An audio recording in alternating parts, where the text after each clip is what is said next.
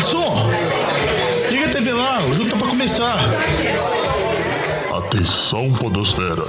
Vai começar NFL de Boteco.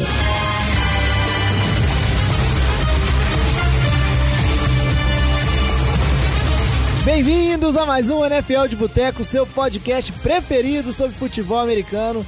Eu sou o Thiago de Mello, agora de volta depois das minhas férias. E tem aqui comigo hoje no NFL de Boteco. Ô, Lari! Vamos desenvolve. Voltou pior que tava antes, né? Piorou um pouquinho.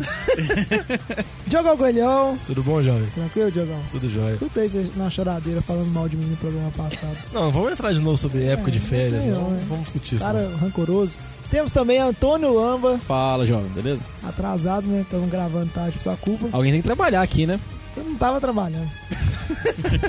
Temos também Vitor Oliveira, E aí, jovem? ele que assumiu o papel de roxo no episódio passado. Gostei muito. Não, e que vai sair de férias, aparentemente. Você vira roxo, você tira férias. Olha, de- deixa o pessoal sair de férias jogando, que você tá reclamando. Agora é a hora, estamos na pré-season. Pior é você que sai de férias nos playoffs. não, mas se eu sair de férias agora, não vai ter programa, vai. Não vai ter ninguém. A gente tem aqui também conosco Alex Reis. E aí, juvenil? E lá de Joinville, falando com a gente online, temos lá o Luiz Borges. Opa, e aí, Tigão? Fala, galera. É isso aí, mesa da NFL de boteco aqui, o nosso boteco quase completo, tá faltando só o Batatinha, que tá agarrado com os projetos pessoais, então não tá gravando com a gente por agora, mas em breve ele tá de volta aí. O programa de hoje, a gente vai falar sobre draft. Faltam duas semanas para os, dra para os drafts, né? Para Tem os dois drafts. agora. É, é que é a rodada 1, aí tem a rodada 2, aí tem a rodada 3. Falta duas semanas pro draft. E a gente vai fazer uma aquele semana, uma preview. semana, semana que vem já, jovem. É verdade? Isso, verdade, verdade. Que é isso? Achei que faltava duas semanas. Porque quando você tirou férias, né? Você não tava fazendo nada da sua vida, aí você perdeu a noção do tempo. É aí. verdade. E eu confesso que eu não sou o cara mais ligado em draft, não, porque eu não acompanho muito o college, Ah, então eu fico meio por fora. Não, por um momento eu Por tive um isso susto que- aqui, que eu pensei que você falar que você era o cara mais ligado no futebol americano. não, sim, que isso. Eu, futebol americano eu gosto muito. Só que de college draft eu não manjo muito, por isso que eu tenho aqui os nossos especialistas pra falar tudo a respeito pra vocês. Joga a responsabilidade pros outros. Então a gente vai fazer um, um- um pré-draft, né? Falar de algumas notícias e fazer uma prévia sobre o draft pra você ficar inf- informado e acompanhar. Eu, particularmente, do draft, o que eu mais gosto, além de acompanhar o 49ers pra ver se vai acertar dessa vez ou não, é ficar Não. é ficar esperando aqueles picks onde o time decepciona muito os torcedores e a galera fica revoltada. Isso é sempre compensador né, quando acontece esse tipo de coisa. Só esperar o pico do Giants esse ano. Preview do Vai draft. ser, vai ser uma loucura. Pode esquecer do Raiders também, né? Que tocou o Khalil Mack, tá pra, tá pra virar alguma coisa isso daí, né? Tem muita coisa interessante para observar nesse draft. A gente vai falar ao longo do programa. Antes de começar, só lembrar de seguir a gente nas nossas redes sociais, arroba NFL de Boteco, Boteco com U, Instagram, Facebook, Twitter, estamos em todas. E se quiser falar com a gente, pode ser por inbox em qualquer uma dessas redes ou mandando um e-mail para nfldeboteco.gmail.com. Então é isso, chega de enrolação. Vamos começar esse programa que tem muita coisa para ser falada para vocês. Quebrando notícias. Antes de falar sobre draft especificamente, vamos passar por algumas das notícias que aconteceram nessas últimas duas semanas aí. né? Lembrando que o NFL de Boteco na off-season ele tá sendo quinzenal, então apesar de serem poucas notícias, a gente tem duas semanas para acumular e aconteceram algumas coisas interessantes. Para começar aqui, a gente vai falar um pouquinho da relação entre o Aaron Rodgers e o McCarthy, que era o ex-treinador, né, o ex-head coach de Green Bay, ficou lá muito tempo, né, 13 anos. E agora, né, como toda relação que acaba, né, todo casamento que chega ao fim, começa a aparecer os podres aí Pô, na tem, mídia, tem né? casamento que não é pra sempre, não? É todo chegar ao fim? E as esposas nossas não podem ficar sabendo disso. Né? Mas é, a maioria chega ao fim. É, a vida Todos é, chegam ao fim, velho. A vida é cruel. Não, e que é isso? O amor além da morte. Não, guarda pro episódio especial sobre teologia. O episódio lá em junho, vamos fazer um episódio Dia dos Namorados. Falar sobre amor. Mas agora a gente vai falar sobre o desamor entre o Aaron Rodgers e o Mike McCarthy. E o Diogão que vai falar sobre isso, porque o Diogão é o nosso fofoqueiro oficial da NFL. Ele que adora um tititi Adora um de, é, de bastidores. Bota na Não, a- pauta. além de tudo, ele é o especialista do amor, né? Da, da mesa. É verdade. verdade. É verdade. E aí, Diogão, conta pra gente dessa história. Você quer que eu mande um ok, ok, igual o Nelson Rubens aí ou não preciso, jovem? Não, é só pra falar que saiu uma notícia na gringa, uma notícia muito detalhada, assim, com, com várias entrevistas, várias informações falando da relação conturbada que o Aaron Rodgers e o Mike McCarthy tinha durante todo o período que ambos estiveram em Green Bay. E, e o engraçado é que a notícia já começa falando que essa relação já começou tumultuada. Porque no ano que o Rodgers foi draftado, o McCarthy era o coordenador ofensivo de São Francisco. E fala que o McCarthy foi uma das pessoas que preferiu o Alex Smith, que foi draftado antes do Rodgers, ao QB. Só que aí aconteceu que o McCarthy saiu, foi para Green Bay, quando chegou lá, o Rodgers era o QB de Green Bay, substituto do, do Favre. E parece que eles nunca se deram bem desde o início, tiveram uma relação sempre bastante desgastada, que ao passar dos anos foi cada vez ficando pior. Aí, se vocês derem um Google, dá para achar essa matéria na íntegra muito fácil, ela é bem tranquila. E na matéria tem várias, por exemplo, tem algumas declarações do Greg Jennings e do Jamaican Finley criticando o Rodgers, criticando a postura dele, falando que ele não era um líder. Tem também alguns pontos na matéria que falam que o McCarthy faltava algumas reuniões do time para fazer massagens e coisas do tipo. E parece que a relação entre os dois foi, igual eu falei, ano após ano sendo pior, ao ponto que falam que na última temporada o Rodgers mudava praticamente quase metade das jogadas que o McCarthy chamava e que o time ficava muito confuso. Os receivers não sabiam quem que eles confiavam, se confiavam no QB ou se confiavam no head coach, que era o coordenador ofensivo, era o cara que chamava jogadas. E essa relação foi passando ano após ano muito ruim, até o ponto que o time tomou a decisão, né? Mandou uma carta embora na temporada passada, preferiu ficar com o Rodgers. Aí surgiu essa especulação, já perguntaram pro McCarthy, ele falou que não é muito bem assim.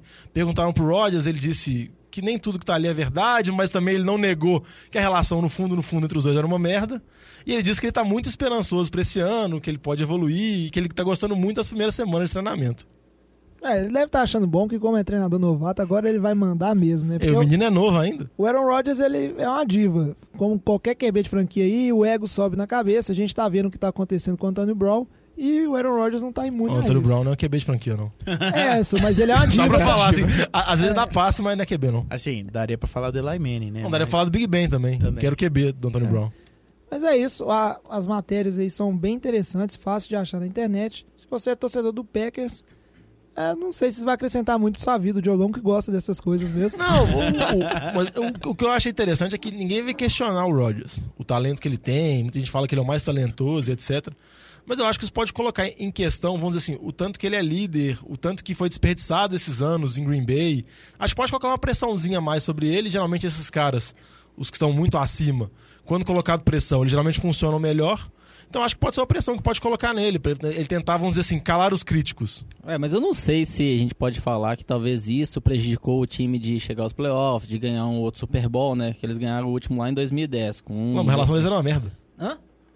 A relação deles era uma merda. Não, Acho eu sei. Não mas assim, a relação é uma merda. Mas você viu o desempenho dentro de campo do ataque? Era um ataque muito bom, muito produtivo. Então, assim, a gente viu que o problema era a defesa. Falar, ah, não, por conta dessa briga que o time não ganhou o Super Bowl nos últimos anos. Então, não acho que foi isso. Lógico, isso pode prejudicar, concordo. Ah, a falta de liderança dele como quarterback, ok. Mas ele tinha um hum. ataque muito bom, ele jogava muito bem. Então, assim, não acho que nem um pouco do desempenho ruim, talvez, do Packers nos últimos anos foi por conta dessa relação. Acho que foi mais por conta de uma defesa ruim e de falta também de peças ali para ajudar o Rose, que era só ele carregando o time nas costas, né? Concordo com o seu ponto, Lamba. E eu só acrescentaria que eu acho que tem um pouco de choradeira do, do torcedor e da mídia especializada do Packers, que depois de algumas temporadas um pouco abaixo do Aaron Rodgers, ele vem tendo problema com lesões também no último ano, começou esse papo que o, o auge dele já passou, né? Que ele já tá indo pro lado onde o QB vai descer na ladeira e tá com essa coisa de tentar achar explicação de por que, que Green Bay ganhou só um Super Bowl com Aaron Rodgers, etc. Eu acho que tem um pouco aí de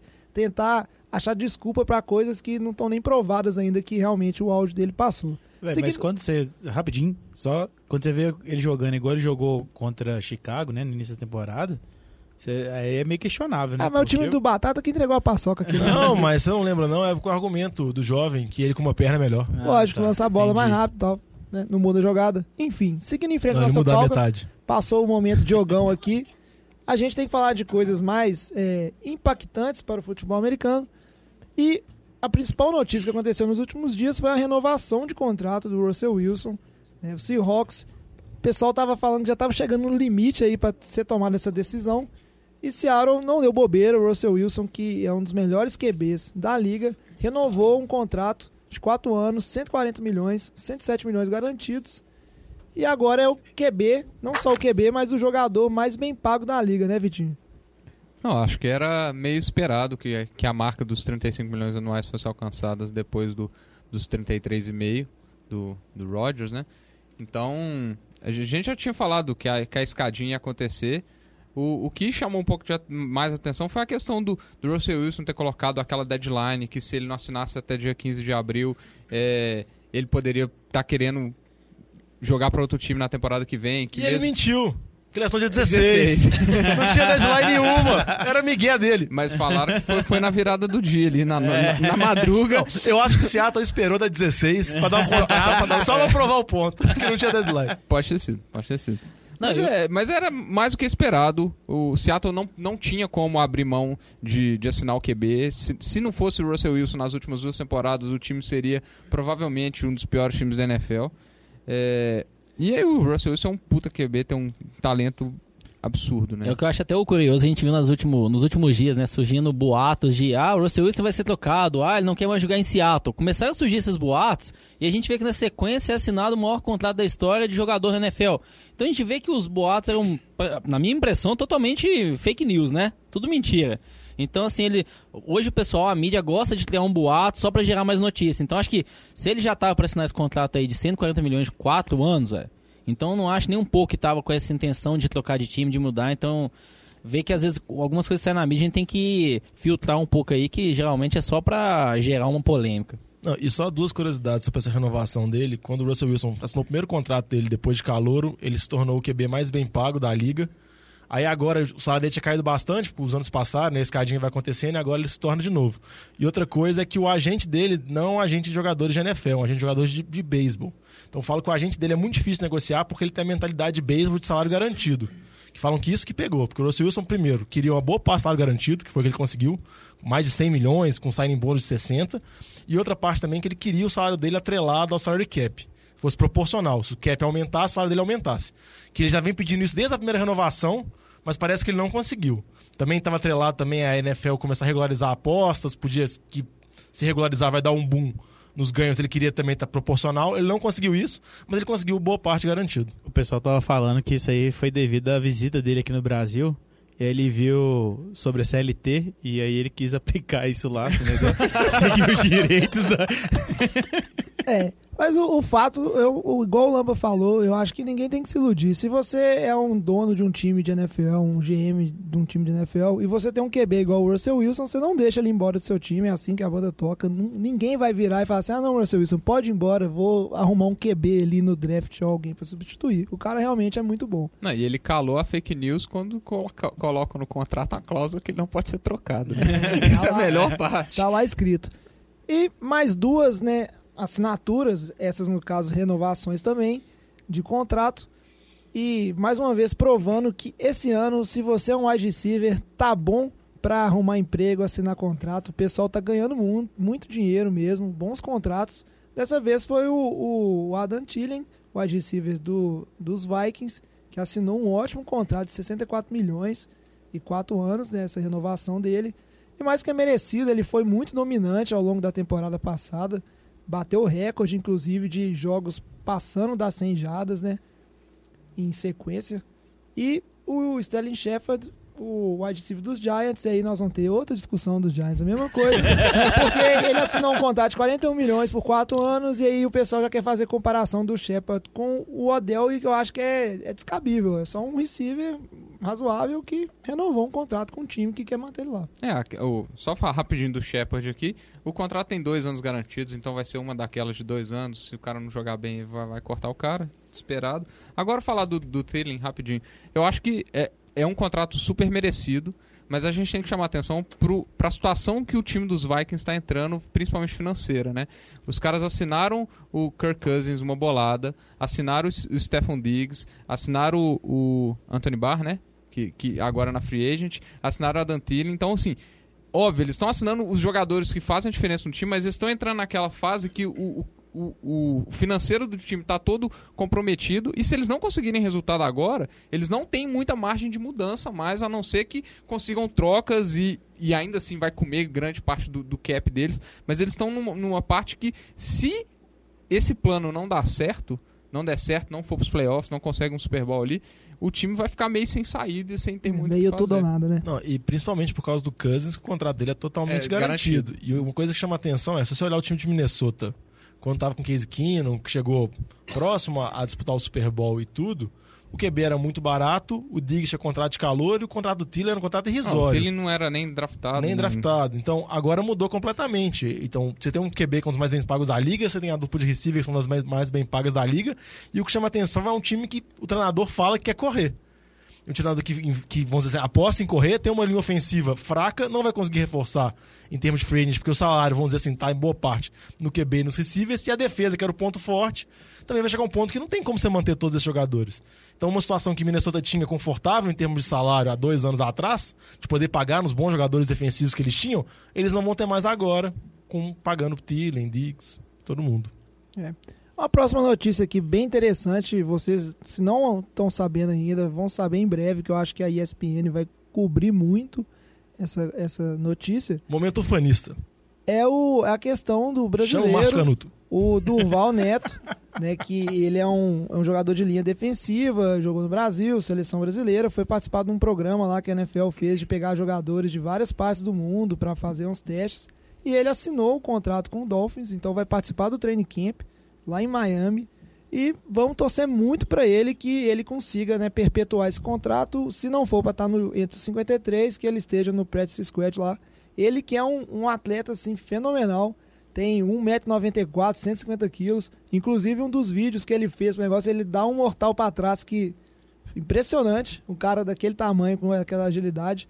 Com certeza é um ótimo atleta e, e a fora gente a vai. velocidade dele também, né? É, rápido. Da- Naqueles drills de, de cone, acho que ele teve o melhor tempo entre os caras de linha que estavam lá tentando. Então, muito legal ter mais um brasileiro aí, né? Tem um Caio Santos. É o prime- E o primeiro jogador brasileiro formado no futebol americano no Brasil, aí pra NFL. Isso aí. Porque o Caio Santos, a gente sabe que ele tá meio capengando, né? Tá pulando de time em time. A gente torce pra ele.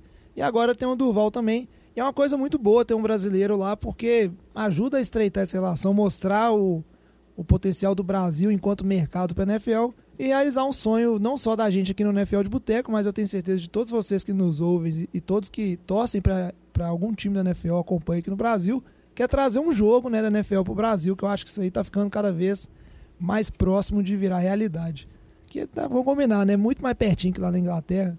Dá pra fazer. Trazer um, um Miami, um Miami e Jaguars pra cá, ó. Tá Jaguars é o time que mas, sempre manda. Mas não dá pra trazer um, time, um joguinho melhor, não, Não, velho? porque eles vão querer pegar o pessoal ali na Flórida, ali, ó, pra- mais pertinho, né? Vai- Beleza, hein? não- os caras não vão pegar o Seattle e fazer os caras atravessar meio mundo pra vir jogar aqui. Ó, mas já atravessa meio mundo pra jogar nos Estados Unidos, velho? Que É, que é um mas- pouquinho a mais? Mas normalmente é uns times meio ruins também. Mas enfim, vamos torcer bastante pra ele acompanhar. Se tomara que tudo dê certo. E pra fechar o bloco de notícias, uma notícia mais quente de última hora, que foi a contratação dos Patriots, do Demario Thomas, um wide receiver re- veterano, né, que já tá aí no mercado, já tá pulando de time em time também. E aí eu queria saber aí, Luiz, com essa contratação, resolveu o problema do corpo de wide receiver dos Patriots? Ah, creio que não, Chico, pra ser bem sincero. É um cara que vem de contusão, né? Foi contratado aí para tentar ajudar lá em Houston e foi, foi contundido antes de jogar praticamente. E tanto em Denver, antes dele sair para Houston, ele já não vinha produzindo no melhor dos níveis nas últimas temporadas. O Emmanuel Sanders claramente tinha passado ele lá em Denver como o melhor target. Então é uma incógnita. Eu não apostaria tão grande nele. Minha opinião como torcedor é que tomara que dê certo, claro.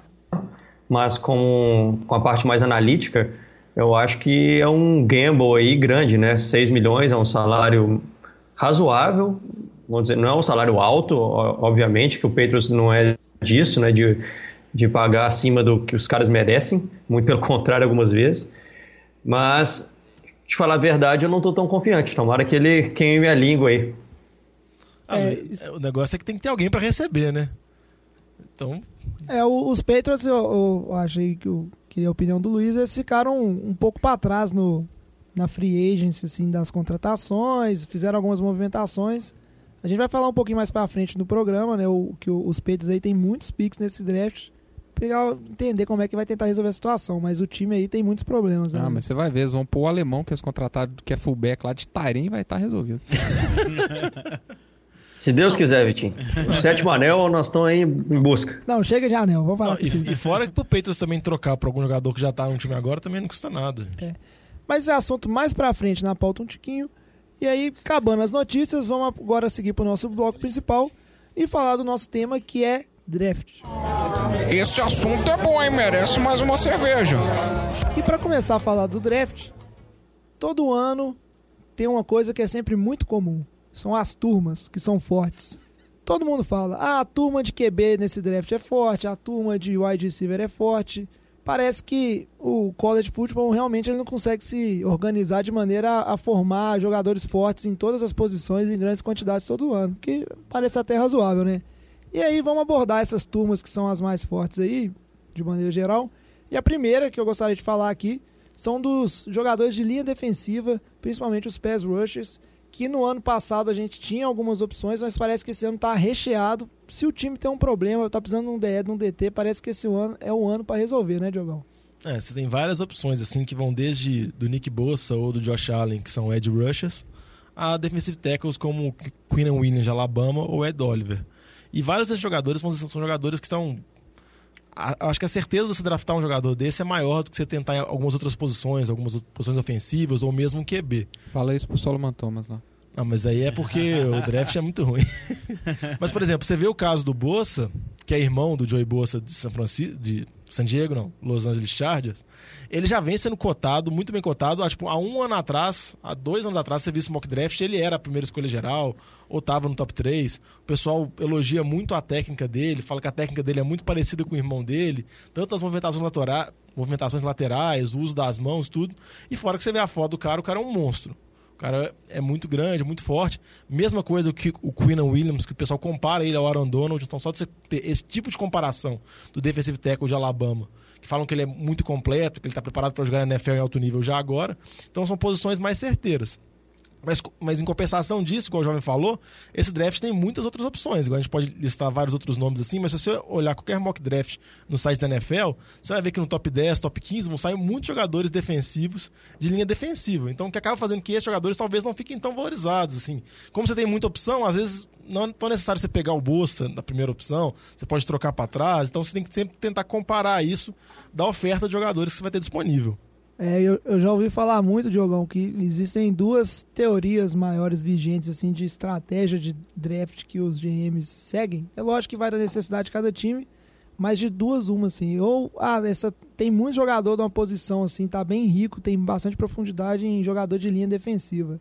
Aí os GMs costumam é, valorizar essa posição no início para pegar esses jogadores que provavelmente serão blue chip ali, vão ser jogadores que vão ficar na franquia por muito tempo ou eles vão deixando para pegar depois, porque ah, eu tenho muito jogador para substituir. Parece que na posição de linha defensiva realmente compensa gastar os piques altos, que não é a mesma coisa que acontece numa, numa posição, por exemplo, de running back, que um running back de terceira rodada é mais ou menos parecido com o de segunda e talvez até com o de primeira, né? É. Seguindo, Vou falar. seguindo para a próxima posição que é forte, Aí a gente fez um um junta-junta de armas eh, ofensivas, porque parece que esse draft não é o melhor dos drafts para quem tá precisando aí de pegar o wide receiver. Tyrande diz que a turma é melhorzinho um pouco, mas como os meninos bem falaram no último programa, é mais Tyrande que recebe a bola do que esses Tyrandes mais completos que recebem bloqueio. Então são opções para jogo eh, de passe, né? Não, não são jogadores tão completos. E running back também parece estar fraco, assim. Eu queria saber de vocês que vocês veem de boas opções, assim, que, que os times vão visar, os jogadores aí que o pessoal tem que ficar de olho. Se o seu time tá precisando de um Tyrande, de um wide receiver, igual o time do Luiz aí, ou de um running back.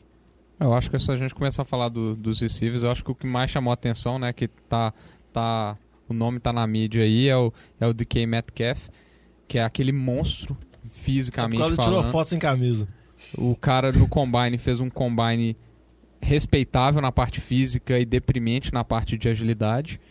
É, mas todo mundo, por cau- principalmente por causa da troca do hotel, teve muita especulação é, que o Giants teria interesse nele, embora tem reportes bem co- contrários a isso também. É, mas é aquilo. O cara ele fez um, um, um four yard dash absurdo e fez um tricone drill pior do que o do Tom Brady. Então, quando você pega isso aí para um, um receiver, é, você levanta muitas dúvidas, mas atleticamente o cara é um é absurdo. É um monstro. E o que me chama a atenção quando você vai olhando. Ele vai virar um Deshaun Jackson, só corre fly. Não, mas ele é tipo o Deshaun Jackson, tipo uns três Deshaun é Jackson um em cima do outro. é tipo um Megatron que só corre pra frente. Eu- Mas- se o time do Luiz draftar esse cara aí, eu vou falar isso na cabeça dele o ano inteiro. Olha o Deshaun Jackson. Mas o que eu ia falar é o que chama a atenção quando você vai olhar, vamos dizer assim, os receivers, é que você analisando os mocks, analisando os scouts, você vê muito questionamento de quem que é o melhor receiver do draft. Por exemplo, quando a gente comentou sobre as armas defensivas, é meio que o Bolsa tá sempre primeiro, o Josh Allen tá muito porto, o Queen Williams tá lá em cima também. É, tem, vamos dizer assim, A amplitude, A da amplitude posição de- dos receivers é, bem maior. É né? bem maior. Você vê que oscila muito entre o Metcalf, o Marquise Brown, o A.J. Brown, o Riley Ridley, que é irmão do Calvin Ridley. Você vê que vários desses, às vezes o cara tá na primeira rodada, às vezes o cara aparece na segunda rodada, às vezes que ele é o primeiro a ser draftado, às vezes vira ser o quinto a ser draftado. Então você vê que oscila muito. E eu acho que isso se deve também é porque muitos receivers, principalmente nos drafts recentes, vêm um desempenho muito abaixo. Você pensar John Ross, Corey Davis. Corey Davis, vários receivers que foram draftados muito no início do draft, que era uma expectativa muito alta de ser receiver top 1, de mudar o ataque dali, mudar o ataque do time, não conseguiram corresponder. Então acho que isso pode ter também. Fora também o de não ter nenhum talento absurdo. Como você falou, o Metcalf chama muita atenção pela parte física dele, mais do que em termos da parte técnica dele, dos números que ele colocou no college. É, lembrando que o, o Metcalf e, o um dos Browns, agora eu tô na dúvida qual que são do, são, são do mesmo time, né, de Ole Miss, é, eles falam que a dupla do college Ole Miss é melhor do que muita dupla de time de Isso. NFL. Você pega melhor que o time do Giants, melhor que o time é, Esse time do Giants também tá fazendo do força. né? Jaguars. Vamos falar assim, tem muito time que não tem opção de receiver e ainda assim esses caras ainda, igual o Diogão falou, eles não estão lá cotados como a grande necessidade dos times. né? Não, eu acho que a gente vê o que você comentou um pouco, Diogão, que nos últimos anos tiveram receivers que foram pegos lá no começo do draft e não deram muito certo. Mas em relação à posição de receiver, que a gente vê tem uma, vamos dizer, uma curva de aprendizado maior. É que a gente vê uma boa diferença em relação ao que a gente vê no college em relação ao que a gente vê na NFL. Nem sempre receivers conseguem já ter muito sucesso na primeira temporada. Odell Já- Beckham. Já, não, exceções. Mas assim, geralmente você fala receivers ali na segunda, terceira temporada, que ele tem a temporada de breakout, que ele começa a ter, o, ter um nível que ele vai perdurar pelo resto da NFL. Em relação a talvez outras posições de defesa, running back principalmente, a gente vê calouros running backs todo ano brilhando aí. Você viu que o Lamba ele colocou todas as posições de defesa no patamar de running back, né, em nível de dificuldade do futebol americano. Basicamente É, tem assim, que pegar a bola e correr reto. É, Não, não. Uma posição, por exemplo, de cornerback. Você fala assim, fala- vai bater cabeça, vai bater cabeça. Não, não. Corner é uma posição também que fala que tem um período de adaptação. É mais a questão também da complexidade do playbook da NFL em relação ao college. E quando a gente vê, eu acho que é um pouco. Por que, que a posição de running back é desvalorizada? Teve essa briga do Levon Bell, queria um salário maior. Por que, que hoje os GMs aí não pagam um salário tão alto para running back como pagam para outras posições? É um pouco disso. O running back que chega do college, você consegue implantar ele ali no seu sistema de uma forma muito mais fácil que o receiver. Ele não tem uma complexidade de rotas para aprender. É um pouco mais simples a transição ali do college para NFL. Por isso que acaba que você tem até uma seleção ah, de running backs também final de primeira rodada, só segunda rodada. Você não vê running backs selecionados muito no começo da primeira rodada por conta disso. Ele acaba que tá no mesmo patamar ali diversos jogadores. Não, até que o único running back que você vê que nessas análises que pode ser um jogador draftado na primeira rodada é o Josh Jacobs, running back de Alabama. E muitos mocks você vê que às vezes ele cai para a segunda rodada, ele nem aparece, não tem nenhum running back na, na seleção. E o Josh Jacobs, ele tem, vamos dizer assim, algumas opiniões são contrárias a ele, porque você pode tanto levar para o lado positivo ou para o lado negativo, que é o fato de ele ter muitas poucas carregadas na faculdade. Então você fica questionando se ah, ele estava sendo poupado, isso pode ser bom para o time da NFL, ou se ele, ele realmente não era lá grandes coisas, porque se ele fosse tão bom assim, ele teria, ele seria o running back número um de Alabama, ele seria, vamos dizer, o Belcal e correria várias vezes. Até pela dificuldade de avaliar a qualidade do cara pela amostra que você Pela tá amostra tendo que você né? tem. Então, igual o Lama falou, running back geralmente é uma posição que o pessoal drafta na quarta rodada, quinta rodada, e às vezes o cara é draftado na quarta rodada e já começa como titular na NFL. Não tem muito drama. É, e só pra fechar essa parte assim de armas ofensivas, ouvi falar muito, mas não conheço os caras aí, mas que a turma de Tyrande era uma turma, né? Rica, como eu falei no início aí, mas mais de receber. E aí ouvi até especulações de que ah, lá vai o- os Patriots, que agora que o Gronk aposentou, vai fazer lá igual no ano e fazer uma duplinha, pegar dois Tyrands num draft só. Os Patriots a gente sabe também que parece, né? Vocês comentaram no programa passado que foram pegos um pouco de surpresa com a aposentadoria ou de última hora, e aí tentaram o Jared Cook, que era Tyrande do, do Oakland, não conseguiram. O Jared Cook foi para, Saints. Saints. para o Saints, para o time do Lamba. Eu queria saber, Luiz, você acha que esse draft aí vai ajudar a suprir essa necessidade do seu time? Ele vai atrás de Tyrande ou não? Agora a era dos Tyrands no Peitos acabou e vai mudar o playbook todo, o tio Bill vai inventar uma coisa nova. Não, eu acho que com certeza o Patriots deve pegar um Tyrande no draft sim. A minha dúvida é se eles vão realmente gastar um pique alto em Tyrande ou não. Que até o final, até considerando já, mas eu vou puxar um pouquinho da pauta lá da frente, né? Mas que o Patriots tem muitos picks nesse draft, eu acho que fatalmente algum deles vai ser, ou até mais de um, um Tyrande para apostar, colocar ele para treinar ali no training camp e ver como é que menino- os meninos se saem, para ver qual deles que passam no corte e vão para a equipe principal. Mas eu estou em dúvida se eles vão gastar uma primeira ou segunda rodada nisso. Porque eles têm mais problemas em outras áreas do campo que é mais complicado achar jogadores em posições mais à frente do draft, né? É a parte de linha e etc. Então, não acredito que deve sair no primeira ou segunda rodada do draft, não. Acho que talvez a partir da terceira é mais provável que eles pegarem um Tyrande, até porque, como vocês falaram bem, às vezes essas posições, skill positions, um cara de segunda, final do primeiro, do primeiro round para segundo, início do terceiro round do draft, é muito parelho a qualidade dos jogadores, né? E o Patriots tende a levar isso muito em consideração e sair trocando os primeiros picks e enchendo de pique do quarto, quinto e sexto rounds do draft, né? Vamos ver se esse ano a fórmula vai ser a mesma ou não. Não, e com relação aos principais Tyrants nesse draft, o que chama a atenção é que os dois jogam no mesmo time do college, com situação bem rara, que é o Io- Iowa Hawkeyes. E tem Iowa. E tem é tanto o TJ Hawkinson quanto o Noah Fent, sendo que ambos, se você olha as análises, eles são muito bem cotados. Principalmente o Hawkinson, muita gente acha que ele pode sair no top 10 do draft, porque acha que ele é um Tyrant mais completo, que ele consegue receber, consegue bloquear. Já o Noah Fent, ele acha que ele é mais limitado, que ele só consegue mais receber passes. Eu acho que esses, assim, a não ser que aconteça alguma mudança muito brusca no draft, que sempre pode acontecer, assim, algum jogador cair muito ou o Patriots fazer algum movimento, eu acho que ambos não vão chegar nos Patriots. Mas os Patriots provavelmente vão draftar algum Tyrant, porque o único Tyrant que eles têm no elenco, que eles assinaram recentemente, é o Austin Seferian Jenkins e você cair de Gronkowski pra Seferian Jenkins é uma queda muito brusca e o tio Bill não vai fazer isso. É, e pra fechar de falar dos jogadores aí, da- da- das turmas do draft, tem uma turma que, ela estando forte ou não, sempre tem que falar que são a turma, né, a classe dos quarterbacks. E esse ano, apesar de o pessoal falar que não é a turma mais forte, né, todo mundo tá falando muito bem é, do, do- dos quarterbacks que vão se candidatar no draft que vem, falando que vai ser uma, uma classe muito forte. Ainda assim, tem muito time precisando de quarterback. E tem uma galera aí que tá bem cotada para sair no primeiro round. É, agora é, é clássico, né? QB na primeira rodada tá saindo aí todo ano pelo menos uns quatro. E parece que esse ano não vai ser tão diferente aí. Deve sair pelo menos uns três, né? É, eu acho que é por aí mesmo. Acho que a especulação tá bem alta, principalmente em cima de quatro nomes aí. O, o primeiro que a gente tem que falar, acho que é o Kyler Murray. É, ele que já tinha sido é, draftado por um time de beisebol. é, e, e ele desistiu de ir pro, pro Oakland A's e, e resolveu se candidatar pro draft. Ele que é o vencedor do Heisman Trophy do ano passado. Teve uma das melhores temporadas que, o, que alguém teve no college, um, rei, um rating bem alto para QB de college.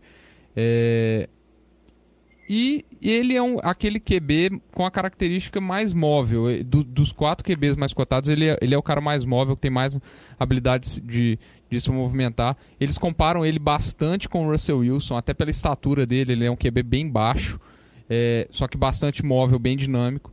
E por causa disso, por- pela qualidade, atleticismo do cara, tem se falado muito dele ser o pick número um desse draft aí. Vamos ver se que, que a Arizona vai fazer com, com esse pick ainda, que nós vamos comentar bastante.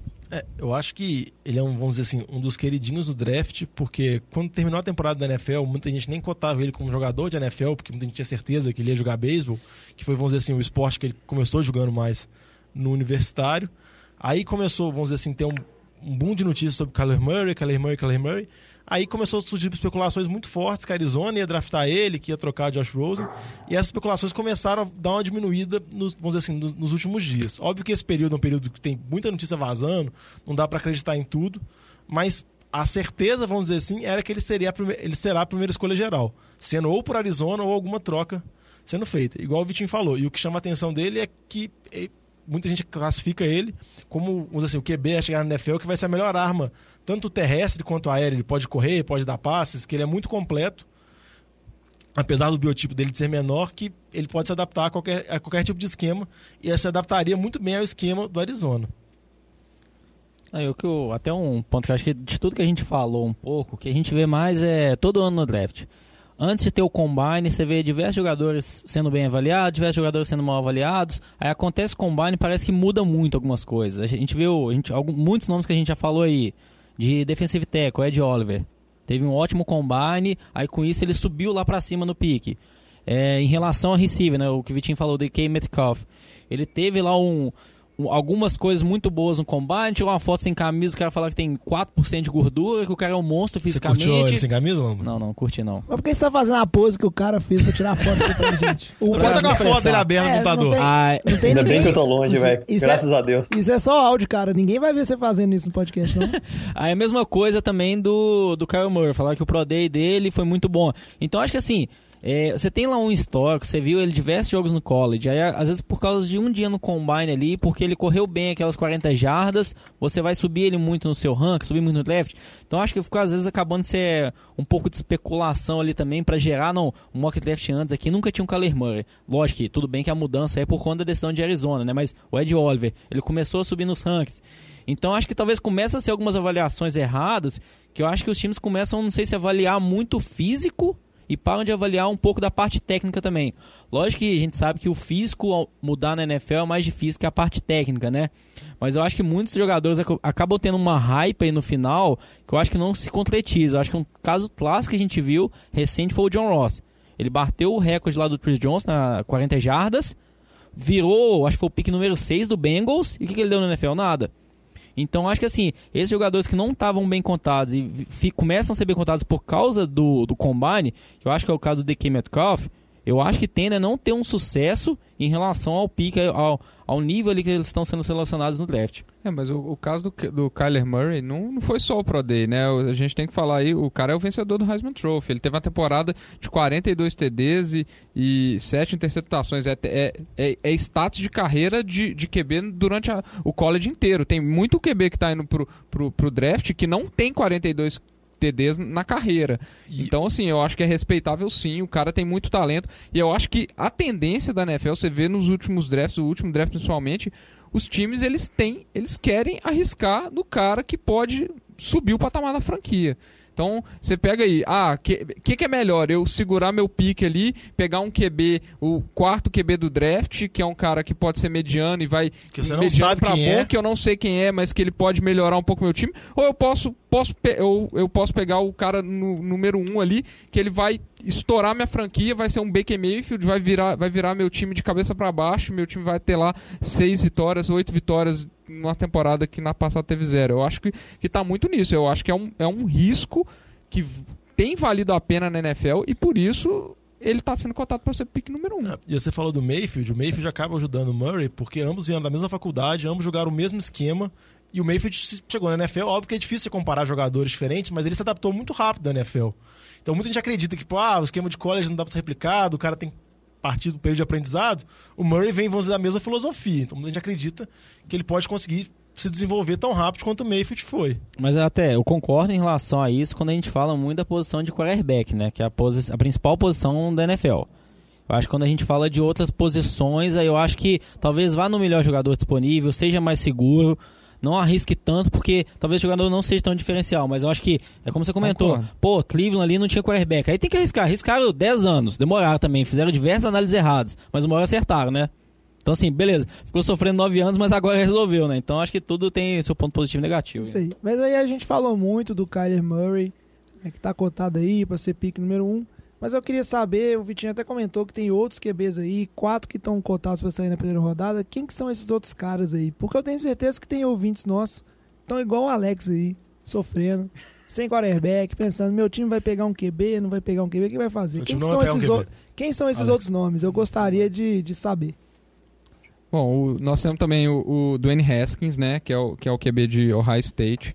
Ele é um, um QB mais de pocket, ele tem ele é bem mais pocket passer do que o do que o. Ele é mais Kyler estilo Murray. clássico da NFL. Ele bem mais, bem mais clássico. É, ele é um cara que tem muita dúvida em relação a ele por causa da da da, da, da amostra de, de partidas que tem. Ele, é- ele só tem 14 é, starts na, no college. Só que Ele é o novo Trubisky, né, Vitinho? Exatamente, é isso que eu ia falar. Tem gente que, que adorou o Trubisky, deu um milhão de picks e acabou dando, de certa forma, certo, né? Pro, pro Bears ali. Eu concordo com você, não deu tão certo, não, mas vamos lá. É, ele não, não é o pior dos QBs do mundo. O Dwayne Haskins tem uma hype muito grande. Antes do, do, do boom do Kyler Murray, ele, ele, ele era o, o mais cotado. Mas, de novo, tem essa, essa dúvida muito grande em cima dele. Né? eu acho que até ele foi. Ele tava, vamos dizer, linkado ali, vinculado ao Giants o tempo inteiro, né? Que a gente ouviu aí desde, sei lá, janeiro, fevereiro, né? Acho que mais fevereiro quando acabou o Super Bowl. Que era só isso. Todo mock draft era linkado ele ao Giants, ao Giants, ao Giants. Aí o Murray passou na frente dele, né? Já discutindo lá o pick número 1 um no Cardinals.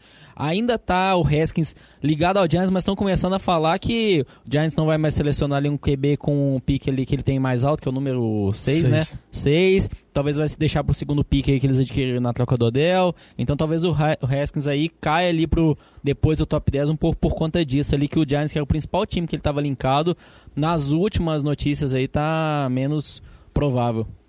É, o, o- um outro QB que a gente tem que falar é o, é o Drew Locke, né, de Missouri. É, tem alguns GMs que, tão, que parecem ter paixão por ele, que acham que ele é, é uma ótima peça. É, mas eu vi uma comparação que me deixou bastante preocupado na hora que falar do Drew Locke. É, eles falaram que ele é um cara que tem um braço forte, como o Jay Cutler, mas ele tem uma personalidade dentro do vestiário igual Eli Manning. Aí eu falei assim, putz, que, que ótimo QB que eu tô contratando. Ele é tipo um Blake Bortles. É, O Zilai, ele é só um zero à esquerda. não, mas, mas aí Não aí você coisa, pensa, ele- não, eles estavam falando muito que o, o John Gruden O cara ganhou dois Super Bowl, velho, pra ouvir isso. Não, não, velho. O que eu quis falar, só pra explicar, em personalidade, pro Eli não é uma pessoa polêmica, não é nada. Ele é tipo, não, mas totalmente o que eles falam do Drew Locke é que ele é um cara muito calado, que ele não tem a personalidade de liderança, que ele não sabe se comunicar bem, que ele não. Tipo, ele não, não é aquele. Ele é tipo o oposto do Baker Mayfield, assim. Porque o Baker Mayfield é aquele cara que vai lá, dá a cara na entrevista, dá a declaração polêmica. O Drew Locke é o oposto. E aí eles falam muito que, por exemplo, o John Gruden tinha, gostou, gostava do Drew Locke, que tinha interesse, além de outras opções de QB, que tava analisando o Drew Locke. Aí você pensa, imagina um cara desse no vestiário com o Antônio Brown. Ou, ou qualquer outro jogador que tem uma personalidade forte, tipo um Jalen Ramsey da vida. Ah, dá certo. É um cara que tem o tudo Antônio- pra dar errado. O Antônio Brown ia convencer ele a jogar passe só pra ele e ia ficar O time ia feliz. ganhar, e o time É, ia e, ganhar, a- e aí na primeira entregada, interceptação, o, o Antônio Brown, que agora não tem papas na língua mais, ia estragar o cara, escamar o cara no Twitter, Eu né? acho que o Antônio Brown adquiriu aquela doença lá, que é a síndrome de Tourette lá, que tá, não, não tem controle mais. não. E pra fechar aí, Vitinho. Ah, isso Quatro só, só rapidinho, do Drew Locke. Ele tem um- uma sequência no, no college foram três derrotas pavorosas que ele caiu. O pessoal ficou bem preocupado na hora que ele, que ele teve essa sequência contra times mais fortes ali. Então o pessoal já, já começou a tirar a dúvida, né? O quarto nome, que é um que tem subido nos últimos, nas últimas análises, os últimos mocks, é o Daniel Jones, QB de Duke. É, ele é um cara que, em termos de estatística, ele é bem regularzinho ali, 52 TDs, 29 interceptações, 60% de passos completos, é bem mediano, só que a parte tem se falado muito bem dele, da parte de talento dele, principalmente na capacidade dele estender jogadas, a leitura de pocket dele é muito boa, que eles falam que ele consegue se movimentar. É, eles falam que a estatística dele é muito em relação à falta de armas ofensivas que ele tinha no time dele, que isso prejudicava um pouco a capacidade dele, mas tem muita gente comparando ele até com o Carson Wentz na, naquela primeira temporada do Carson Wentz. Só que o lado positivo é essa, a leitura de pocket, a capacidade de estender jogadas, movimentar, ele é um cara que tem uma ameaça de jogo terrestre um pouco melhor do que os outros dois que a gente falou anteriormente. É, só que pelo lado negativo, igualmente a, a comparação ao Carson Wentz, ele é um cara que tem problemas de lesões. Então isso talvez tire um pouco do, do, do valor dele no draft. Mas ele é um cara que tem. que falam assim que o cara é tough. É, é engraçado porque o cara ele jogou. ele fraturou a clavícula esquerda, se eu não me engano. é, do braço que ele não joga, e duas semanas depois ele já estava em campo de novo. Então, ele é um cara que ele é, que ele é meio pilhadão, assim, então o pessoal tem falado muito bem dele. Não, eu acho que é o que a gente vai acabar vendo nesse draft é, é o que a gente tá vendo mais recente, né? Posição de quarterback é a posição mais importante, então o time não tá mais draftando o melhor jogador disponível. Ele drafta o quarterback, é o que pode resolver o problema dele do futuro. Então, o que o Vitinho comentou, são quatro nomes aí cotados para poderem sair primeiro primeira rodada. Quando a gente viu os mocks iniciais, que eu acho que pega menos hype, pega menos a necessidade do time, a gente via no máximo talvez um quarterback ali cotado para sair na primeira rodada. E quando a gente olha quantos times precisam de quarterback esse ano, mesmo a gente falar, ah, não, muitos já se resolveram no passado, mas além de times que a gente fala assim, ah, não, beleza, tem o Giants, Denver, que são times que precisam de quarterback, o Washington também, diversos outros times já estão com quarterbacks mais velhos, ah, o Saints, Patriots, Bengals também que já está Miami. desistindo do Andy Dalton, Miami que também não tem quarterback. Então, assim, a gente vê que tem mais time precisando de quarterback do que tem disponível, né? Então acaba que eles vão dizer. É super valor, não é super valorizado, né? Acabam sendo pegos mais cedo por conta da necessidade da posição mesmo, que é bem, bem carente ainda. É, e, e se seu time tá precisando de quarterback, você aí que nos ouve, tem mais é que pegar mesmo, até porque o Carlos já ensinou pra todo mundo, você pegar um QB e der errado, você no ano seguinte você vai pegar outro QB, não tem problema. é melhor tentar no QB que você quer do que ficar esperando, cozinhando igual o Giants tá fazendo aí e o Alex não para de sofrer. Agora vamos falamos aí do, de alguns prospectos e agora vamos falar de algumas situações interessantes, times aí que estão em situações interessantes que é legal observar. Vírgula genérica. E aí vocês vão perceber que aqui no NFL de Boteco a gente nunca fez e acho que nunca vamos fazer um programa fazendo mock, a necessidade de cada time, quem tal time vai pegar, porque isso aí é tudo bobagem. Se você acompanhou o draft do ano passado, você viu O que John acabou de falar que vários especialistas são um bando de trouxa. Mas é, ué. Se você acompanhou o draft do ano passado, você vai ter observado que o pessoal que fez mock lá, os especialistas, eles passaram longe no muito de, um monte de coisa. É difícil acertar mesmo. Você, é especulação que o time precisa, depende de muita coisa. Então, vamos falar aqui, deixar bem aberto se alguma situação interessante. A gente falou muito de Cardinals por conta dessa questão de ah, vai pegar o, o Murray no pick 1, ou tá falando pra valorizar o pique, arrumar alguém pra trocar e conseguir mais coisas, vai trocar o Josh Rosen e etc. A gente já falou muito disso. Eu queria saber de outros times que têm situações interessantes nesse draft. E mesmo se você não é torcedor desse time, é, é legal entender, porque pode acontecer muita coisa, é, reviravolta, coisas interessantes de acompanhar. Não, um time que, vamos dizer assim, é muito interessante, porque tem várias escolhas na primeira rodada, é o Oakland Raiders, que com a troca do Kalil Mack e do Amari Cooper acumularam mais dois picks. Então eles têm o pick número 4, número 24 e número 27, totalizando assim, três picks na primeira rodada e mais um pick no início da segunda. Então você fica com expectativa de que são várias possibilidades de caminhos que eles podem tomar, tanto pelos vários picks que ele tem, quanto também pela cabeça do John Gruden, que ninguém sabe o que está se passando. Então você pode pensar que ele pode tentar reforçar o sistema defensivo, que é, vamos dizer assim, é o setor mais carente do time, com jogadores muito bons, tentar pegar na quarta posição, assim, igual a gente comentou, jogadores de linha defensiva que são muito bons, o que sobrar, ou o Josh Allen, ou dependendo, o Quinton Williams, o jogador desse que ficar, Até pegar um QB nele pode. ou então ele pode pegar um QB, porque muita gente, por exemplo, como você falou de Arizona, que Arizona é o principal favorito para draftar o Kyler Murray, muita gente especula que a Arizona pode estar fazendo esse charme, pode estar valorizando o pick 1 para tentar trocar com o Oakland, porque sabe que o Oakland, vamos dizer assim, é o time mais rico no draft, é o time que tem mais picks. E não dá para saber exatamente o que o John Gruden tá pensa, o Kyler Murray até treinou com o time de Oakland, ele fez um pro day lá aquele dia que ele vai pro centro de treinamento e fica um dia treinando, almoçando com o GM e com o treinador. Gostaram muito dele, mas não dá pra saber o que o Oakland pensa. E em termos de trocas pra conseguir o pique número um, o é o time que pode mais oferecer. Se eles realmente estiverem apaixonados pelo Kyler Murray, eles podem realmente fazer uma oferta absurda e fazer isso. Mas então eles podem tomar um caminho completamente diferente. Eles podem tentar draftar um QB com a 27 escolha, o início da segunda rodada, ou simplesmente não draftar QB e confiar. Não, eu, eu concordo que assim é, é imprevisível, mas eu não vejo ele selecionando um quarterback na primeira rodada. Assim, é, eu acho que todas as declarações que falam, ok, a gente vê diversas declarações sendo desmentidas, mas eu acho que eles ainda confiam que o Derek Carr é resposta por time. Eles estão trazendo aí um jogador, o Antônio Brown já é, é mais velho, velho. O Lamarcus Jones, ele sucede também numa, numa criança, não. Então, assim, eu acho que eles estão tentando construir para ganhar agora. Então, se eles querem ganhar agora, eu não acho que eles vão selecionar um quarterback calor para tentar ganhar agora, nos próximos dois, três anos, talvez. Porque pouquíssimos times ganham com QB calouros. Pouquíssimos ganham, Tipo, Diogão. Que time Philadelphia, ganhou? Carson Wentz. Que time ganhou um Super Bowl com QB calor? Goff chegou agora, Lamba. Que time ganhou um Super Bowl com Não, QB mas, calor? Lamba, o negócio é um time ganha só, velho. Lamba, são três QB calouros e 29 QBs não são calouros. Óbvio que a probabilidade é maior do QB não calor ganhar. Tá bom, Matemática então, básica. Nos últimos 20 anos, qual QB calor ganhou? E jogou, o calouro, a- jogou dois a anos, Lamba, três básica. anos. Russell Wilson tava em qual ano quando ganhou o Super Bowl, Lamba? Tava no calor? Não, não calor, mas tava no segundo ano, terceiro ano de Exatamente, contrato. aí é um Carson ano- Wentz, mesma isso, coisa. Seattle, Jared Goff, mesma absurda. coisa. Não. Eu tô falando, nada impede.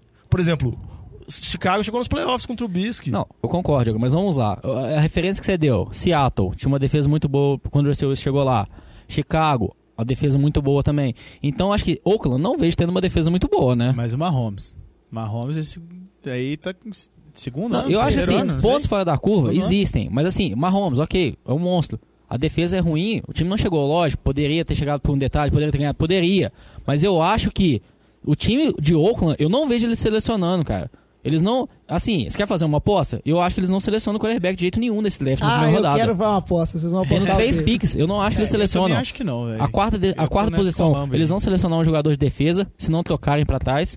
Eu não acho que eles vão selecionar nenhum dos, Eu desses já- 40 quarterbacks Eu na já- primeira rodada. Eu já entendi. Tá apostado uma cerveja entre vocês dois?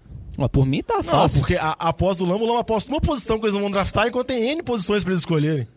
Não, eu quero saber se A você vai aposta apostar ou não. sentido. Mas você que tá falando que eles vão Não, eu draftar. falando que é uma possibilidade, Lamba. Não, eu não acho que é uma Ah, possibilidade. enfim. Você acha que nem possibilidade existe? Não, não acho. Você acha que mil notícias que saem, assim, todos os reportes, todos os insights da NFL, eles são clickbait. E você, na sua Eu não- experiência, acha que não precisa. Sim, mas eu não vi nenhum report falando de. Dá um Google, Não, Lamba. A maioria dos reportes falando de Raiders pegar quarterback. Dá um Google, Lamba. Kyler Murray, Lamba. Por que, que eles levaram o Kyler Murray pra treinar lá, velho? Ó, vou parar porque já tá levando pro lado pessoal. pessoal chamou, já só faltou chamar o Lamba de burro ali. Mas eu acho, ó, os dois têm pontos, tem, tem a possibilidade, tem. O que eu acho que vale mais é como o Vitinho bem falou lá atrás, o, tipo, se o time ele se apaixonar com o quarterback e achar que aquele quarterback é a solução, vai pegar, ainda mais um time que tá munido igual o Oakland. Uma única coisa que eu adicionaria aí é um ponto que eu acho interessante, eu quero ver, já que eu dei uma varada aqui no- nos especialistas lá da NFL, é que o, o general manager de Oakland é o, o Mike Maioco, que ele é o... Maioco. Maioque. É Maioc, né? Maioque. Maioc. Mas eu chamei de Maioco, sempre chamei, cara. Aí, ele Jovem que, íntimo dele. ele que sempre foi o especialista, né? Um dos maiores especialistas em draft do, da mídia da NFL lá, né? Do NFL.com. Ele agora é um GM, então vamos ver, né? Se na prática uma coisa é ficar escrevendo reportagem, falando, igual a gente aqui dando opinião, dando pitaco, os caras postando cerveja aí, brigando um com o outro. Outra coisa é fazer na prática, né? Quero ver se ele vai sair bem nesse draft. Até porque Oakland precisa de um bom resultado.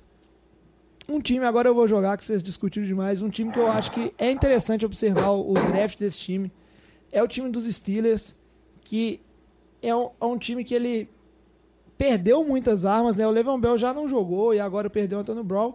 E a situação dos Steelers ficou pra mim bem definida. Eu queria saber o que, que vocês acham, porque eu vejo o time dos Steelers na seguinte situação. Eles precisam renovar né, essa força ofensiva deles, que deu uma caída.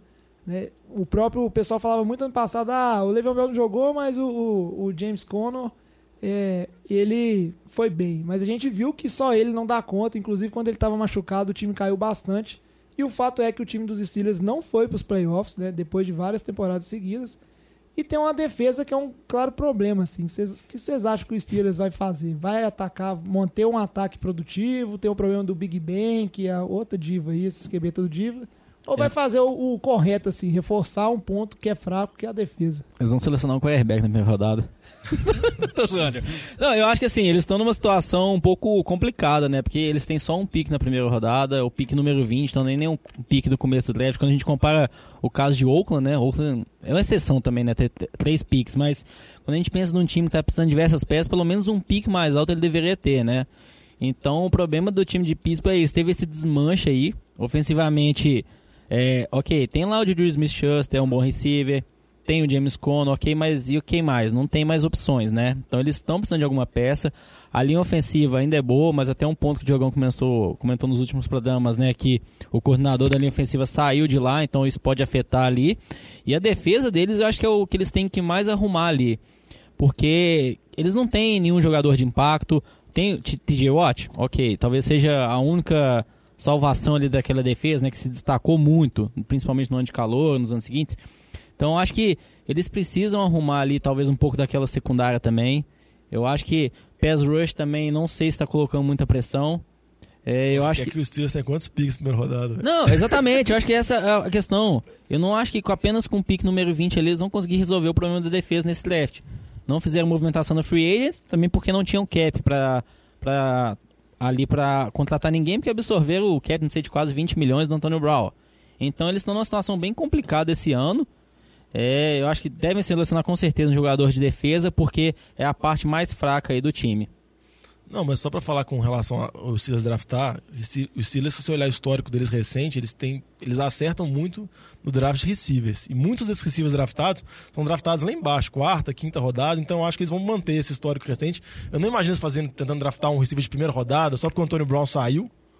Mas eu acho que eles vão conseguir, eles, devem focar na defesa mesmo e draftar algum jogador. Quem vai substituir o Antônio Brown mesmo vai ser o Juju. E draftar algum jogador pra desenvolver ele com o tempo. É, lembrar que eles draftaram o, o James Washington, que não, não que ele tenha feito muita coisa, mas eles draftaram ele no ano passado. Então, assim, eles já pensaram que isso poderia acontecer. Eles têm idade do Eles Brown. têm peças pra pra repor, eu acho que não faz sentido nenhum ir em, em skill position cedo nesse draft pro Steelers. Eles têm o James Conner, que é, um, que é novo, a linha ofensiva é boa. É, eu tenho o, o James Washington, que é um calouro que eles vão dar mais espaço pra ele jogar, então não faz sentido nenhum. Eu acho que eles vão de defesa muito provavelmente.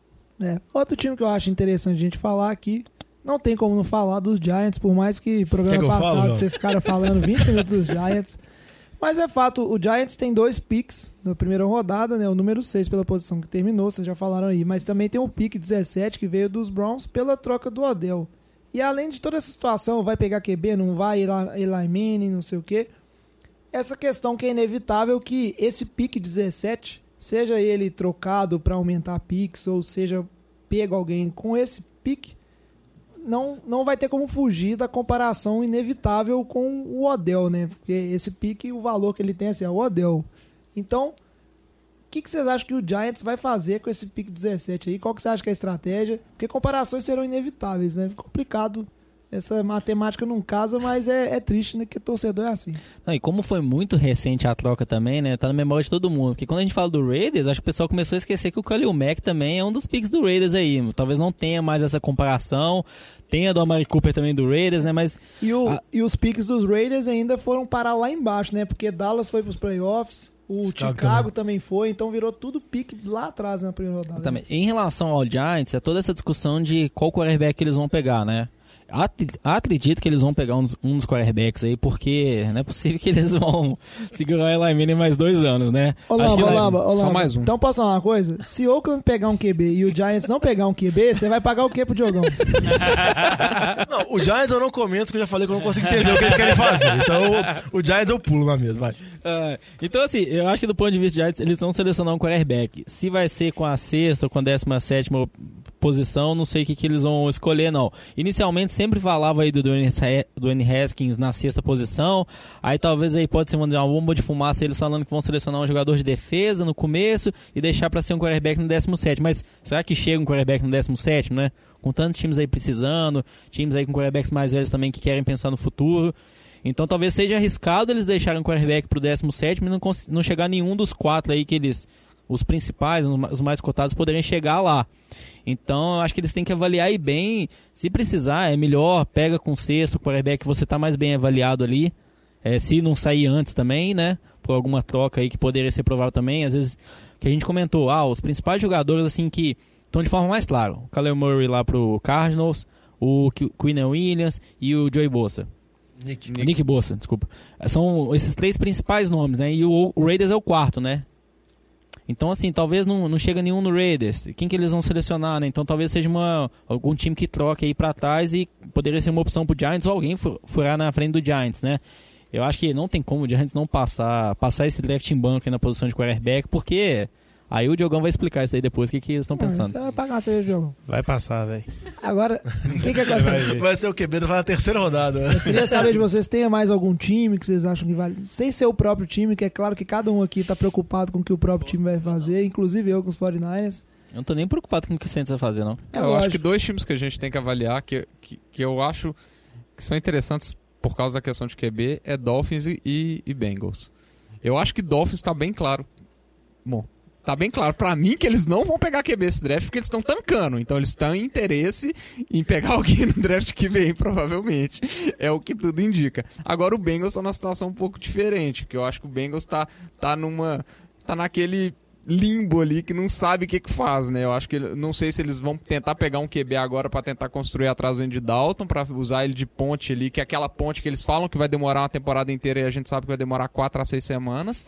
É, ou se eles vão apostar as fichas no Dalton mesmo, voltar aquela reconstrução de ataque de linha que eles começaram no draft passado pra tentar uma última cartada com o Dalton. Eu acho que é, que é um time bem interessante a gente ver o que vai acontecer. Ele que tá naque- nessa divisão que virou um inferninho pro, pro Bengals, né? É, e igual o Vitinho falou, nesse mesmo negócio que a gente não sabe se vai draftar ou não QB, se tá interessado. A gente pode falar de Denver também, que assinou agora com o Joe Flacco, você não sabe se vai chegar. O Washington também, que tá na situação, vamos dizer assim, bastante complicada, trouxe o Case Keenum, mas ninguém sabe, e a posição dele não é muito favorável no draft, que é o número 16. Então, vamos dizer assim, é 15, perdão, e geralmente essa posição, geralmente você tem que trocar lá pra frente, principalmente que por mais que a gente vai olhando os mocks, às vezes, às vezes um QB sai aqui, outro ali, pode acontecer aqueles fenômenos clássicos no draft, dos times começarem a subir, os QBs começarem a sair muito rápido e mudar completamente a dinâmica. Então esses times começam a desesperar, tem que pular lá pra cima, e quando você tá nessa posição igual de Washington, você não sabe qual é o QB que vai chegar no você. Então, você às vezes, você, dentre os quatro que a gente falou, às vezes você avalia muito bem dois, ou muito bem três. Aí tem que saber. Aí, tem mais algum time que vocês queiram jogar ou não? Não, não. Uma não. coisa, você aproveitando que o Diogão falou de Denver, eu acho que dois carinhas aí que compensa ficar de olho neles. Um é o John Elway, que é o GM de Denver, e o outro é o John Lynch, que é o GM dos 49ers, que pelo seguinte motivo, são dois que estão errando muito nos últimos drafts, e aí eles estão, eu acho que eles estão assim um pouco na berlinda em relação a isso, porque é, tem o fator também do, do John Dorsey lá, que é o, é o GM dos Browns, e está sendo muito glorificado pela, pela turma de, de calouros dos Browns, que vem dando certo. Então são dois aí que eles já estão sendo observados pela incapacidade de draftar boas turmas, né? 49ers então não tá acertando uma nos últimos três anos aí, tá horrível. E o John Elway que nunca conseguiu resolver o problema de QB nos Broncos. Então é uma coisa a ficar de olho. Ah, Outro, já que você falou de GM, outro GM também que tá na corda bamba é o Jason Leach, o GM de Tampa. E Tampa também você pode falar que quem tá na corda bamba também é o James Winston, que tá chegando na última temporada dele, não sabe o que vai. Agora trouxe o Bruce Arians, que é um guru de QB.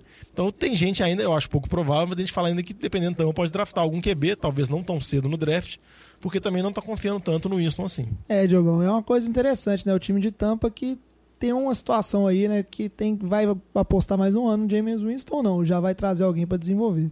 Tá, só uma estatística aí pra fechar. Tem um. Ih, foi tá vendo? pesquisar para contrariar o Diogão, Lógico. quer ver? Não, não, Eu não, tô não, não. bolado com a planilha que o Lamba tem. Não, não, o Lamba não. tem a planilha histórica de todos os drafts da história. É mais, é mais uma informação geral mesmo. Tem, olhando aqui os drafts desde 2000, né, de 2000 a 2018, é, aí tem uma análise em relação a jogadores que foram pro Pro Bowl ou pro All Pro, né, que é aquele First Team All Pro, né, que é bem mais seleto, vamos chamar assim.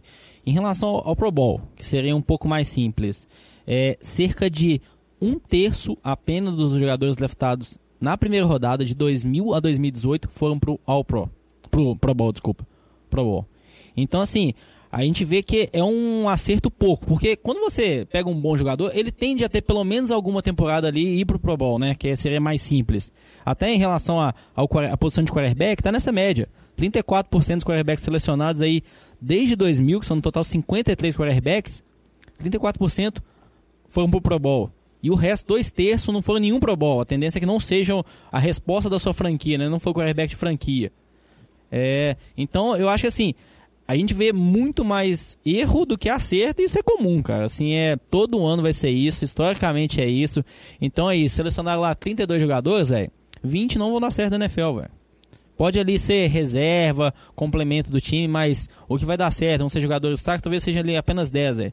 Então, assim, não, a gente não esperar que todos os 32 vão ser tiros certeiros. A maior parte, como a gente vê aí, é É, tiro di- errado é mesmo. difícil de acertar mesmo, a não ser que você seja o time do Luiz, que tem 12 picks esse draft, vai acertar 12 times.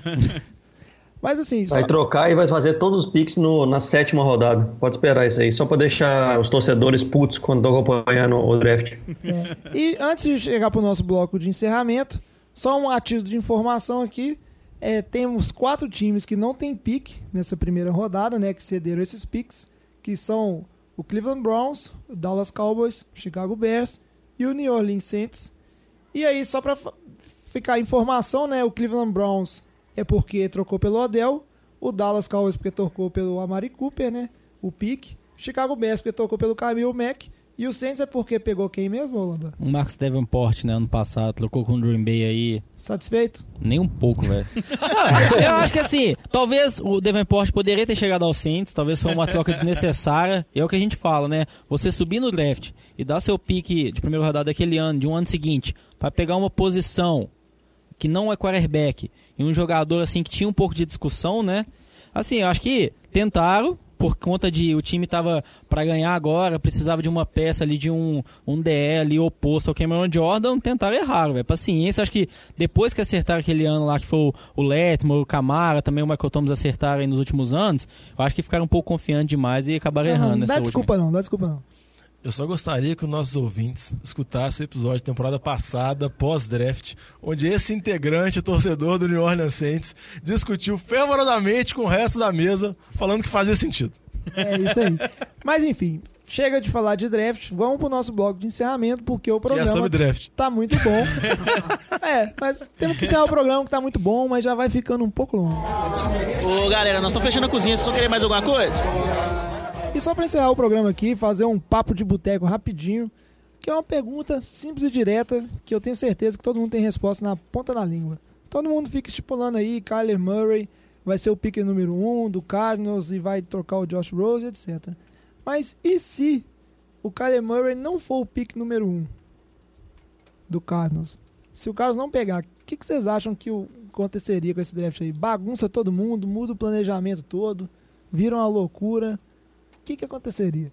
Eu acho que vira uma loucura, porque eu acho que pode acontecer muitas coisas. Eu acho que dependendo de algum time como, por exemplo, São Francisco, New York Jets pode querer tentar trocar para trás, algum time oferecer muita coisa para pegar o Murray, ou então dependendo ele pode começar a despencar no draft, que a gente já viu isso acontecendo com alguns outros jogadores, principalmente no caso dele, que ele é um jogador meio atípico, porque ele é pequeno para QB. Então você vê que alguns times podem não estar interessados nele, por exemplo, o Giants, dependendo, pode precisar de QB, mas pode não querer o Kyler Murray, pode não estar no, vamos dizer assim, eles fizeram uma análise, fizeram uma avaliação, acharam que ele não vale a pena, e ele vai passando, ele começa a cair, cair, e geralmente quando acontece situações no draft, aí começa todo mundo a especular o que, que tá acontecendo, aí o cara cai mais ainda, aí vai essa loucura. Eu acho que realmente se a Não draftar ele ou não trocar, eu acho que pode acontecer de tudo. Se acontecesse, eu ia ficar muito triste, que eu queria muito que o 49ers pegasse o Nick Bolsa, e aí eu acho que o Cardinals, se não for pra pegar o Murray, eles vão pegar Nós o Bolsa. falam do Quinton Williams também, e aí Arizona. eu não sei o que, eu faria da vida. Mas até em relação a isso, a decisão do 49ers falaram muito, tipo, ah, o Nick Bosa é certo, mas depois começaram a falar que o 49ers também gosta do Queen Williams. Então acho que assim, pro 49ers, eu acho que ele prefere que o Cardinals pegue um dos outros dois, velho. Que aí que sobrar eu pego, velho. Que aí você facilita, assim. Então acho que assim, Não, Lamba, isso é sempre muito ruim, velho, porque se o cara pegar o certo e você pegar errado, é pro resto da vida.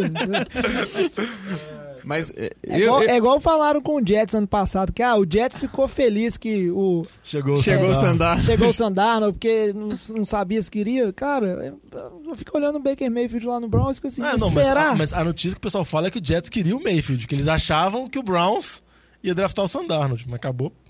Agora, essa questão que o Diogão falou do, do Kyler Murray cair, despencar, eu acho muito pouco provável isso acontecer com o Kyler Murray. Eu acho que é muito possível que isso aconteça com outros jogadores do draft. Principal, um ótimo exemplo para isso é o, é o DK Metcalf. Eu acho que ele tem uma chance enorme de, de despencar no draft, porque o cara tem habilidade, mas o cara não sabe correr rota. É, agora o Kyler Murray eu acho pouco provável. Eu acho que se, se o Cardinals não pega ele, eu acho que Algum time eu acho algum que assim, movimento. n- n- a- a- do terceiro pick ele não passa. Eu acho que o Jets iria pra trás, provavelmente. Ou, ou até mesmo se, se ele chegasse no, no, no, no quarto, eu acho que o Raiders. Eu, eu já tenho dúvidas se o Raiders não pegaria ele se- sem precisar de subir. Então, assim, eu acho que ele não despencaria. Eu acho que de, de quarto, quarto pick ali, eu acho É. muito pouco provável ele Eu, passar. eu acho legal, até torço pra isso acontecer um pouco, porque essas, essas coisas inesperadas do draft, elas resultam em trocas é, de última hora, e é sempre uma coisa meio... Às vezes o time vende demais, às vezes de menos, porque eu tenho certeza que nenhum time tá se preparando direito pro cenário do Cardinals não draftar. Você bota assim, ah, se ele não draftar, dependendo se cair, eu vou fazer isso ou aquilo, mas na hora pega todo mundo de surpresa, porque é difícil se preparar você tem o cenário. tempo, né? Tem o relógio lá passando. Mas é o. É, tá- só, só pra colocar, o cenário não é o, não é o Cardinals não draftar. É, é o Cardinals, ele Deixar não pra- ser o isso. primeiro pick. É o Cardinals gastar o pick. Isso, gastar o pique, em não é alguém, trocar. É, né? porque se, se- pegar outro cara. Não, se é muito trocar, mais provável se ele não for draftar, ele trocar o pique. E o Cardinals é, é o principal a, a- a trocar o pique se ele, se ele não for pegar o Kyler Murray. E só pra falar que o Kyler Murray, ele vai pro draft. Ele vai estar no dia lá, vai estar lá. Então, se ele começar a cair, se não for escolha, vão ter muitos close Não, nele. é ele vai ter com a bom, cara né? sem Isso graça, é muito assim. bom. Isso é quase melhor do que quando vem o, tipo, o Browns quando draftou o, o Denzel, o, não, o, como é que chama? O Johnny Manziel lá Johnny e os torcedores loucaço. Isso é, é muito bom. é E muito o que eu acho curioso em relação a essa questão do Cardinals é. Caso ele não troque, a gente não vai ver isso. Mas se ele trocarem, pra onde que o Josh Rosen vai, né? Isso vai ser muito legal também. Teve especulação aí de Giants, teve especulação de Washington, teve especulação do Patriots. Porque também se eles, pe- eles pegando, eles pegando o Kyler Murray, vai começar a ficar todo mundo na expectativa de aparecer a notícia que o Cardinals trocou o Josh Rosen com o time pela posição, o pique de segunda Isso. rodada ou onde for no draft. Eu acredito que eles vão trocar, ou vamos dizer assim, antes deles anunciarem o Kyler Murray, né? Porque se eles tentarem trocar depois, é, perde valor, todo o valor o de valor troca, dele. né, velho? Então eu acredito ali que vai estar meio que engatilhado isso daí. A gente vai, caso escolha o Murray, com certeza a gente vai ver o Josh Rosen aí ser trocado pra algum time. Mas é isso aí, nosso tempo tá acabando, temos que encerrar mais algum comentário, mais alguma coisa pra falar de draft. Não, Eu só que eu, falar que eu gosto do Lamba. A gente É. briga, mas a gente eu gosta. também gosto de jogar, velho. Mas Eu queria só fazer o cerveja. comentário rapidinho da situação do Cardinals, que vocês comentaram aqui. Mas a gente tem que lembrar o seguinte: o Cardinals ele tá com um treinador novo que o cara ele tá bem direcionado, que ele gosta do Kyler Murray. Isso, isso já, é, já é público, o cara tem, tem muito interesse. Então, assim, um eu acho que GM o que único quer- cenário do Cardinals não conseguir, o, o- o- não draftar o Kyler Murray, é o cenário que eles não consigam uma- minimamente uma moeda de troca pelo Josh Rosen. Porque é muito. inco- é, eu falo assim: se eles não conseguirem nem um segundo pick, um, um segundo round, eu acho pouco provável que eles não draftem ele. Porque é muito incoerente eu pegar um. um- colocar um técnico novo pra construir um negócio novo. e eu, É que é uma aposta. que é uma aposta e não atender a, a- a- o, o pleito É. dele, assim. Eu acho, que é, eu acho que é o único cenário que eu não vejo o Kyler Murray. Eu, eu acho que até nesse cenário, eu acho que mesmo assim eles trocariam, seja um pique de segunda, terceira rodada, porque é mais isso. O que, que vale um pique de segunda, terceira rodada você selecionar ali o quarterback da sua franquia, né? Eu acho que é como você falou, eu- tende a acontecer mesmo, né? Então acho que talvez eles não vão se inibir, não vão evitar essa escolha por conta de se- conseguir só um segunda ou terceira rodada, né? Que eu acho que eles devem conseguir ali um pique de segunda rodada no mínimo pelo Josh É, eu- Rosen, né? Pelo que a gente tá vendo. O general manager do Cardinals também, o Steve, Kine, só tá estere- interessado em salvar o, o emprego dele. Então, se o treinador quer, ele deixa. Então é isso aí. Luiz, alguma coisa pra acrescentar? Alex? Não. Em relação a isso aí, o pessoal já está bem mais preparado que eu. Estou mais perdido que azeitona em boca de banguela em relação a esse draft aí, para ser bem sincero. O Luiz decorou essa piada, tá guardando pra fazer o episódio. Então é eu estou isso guardando aí. desde o começo do programa para poder soltar essa aí. É isso aí. A gente vai encerrando o programa por aqui. Um bom draft pra todo mundo. Que o time que você torce aí pegue jogadores que você ache interessante, melhore o time pra temporada ser mais feliz pra todo mundo. Mas a gente sabe que na prática não é assim, né? Vai, a Tem temporada como vai- o time ganhar todos os jogos, todos vai- os times ganharem todos Pra os jogos. alguns, pra alguns a temporada vai ser desgraçada. Mas é isso aí. Mas pro torcedor de Giants vai ser pior ainda. Falei, Alex, o Alex, Alex tá tá cabisbaixo, velho. Mas é isso aí, encerramos por aqui. Traz a saideira, passa a régua, fecha a conta e até o programa que vem. Lembrando que é daqui a 15 dias. Valeu! Valeu. Valeu, galera.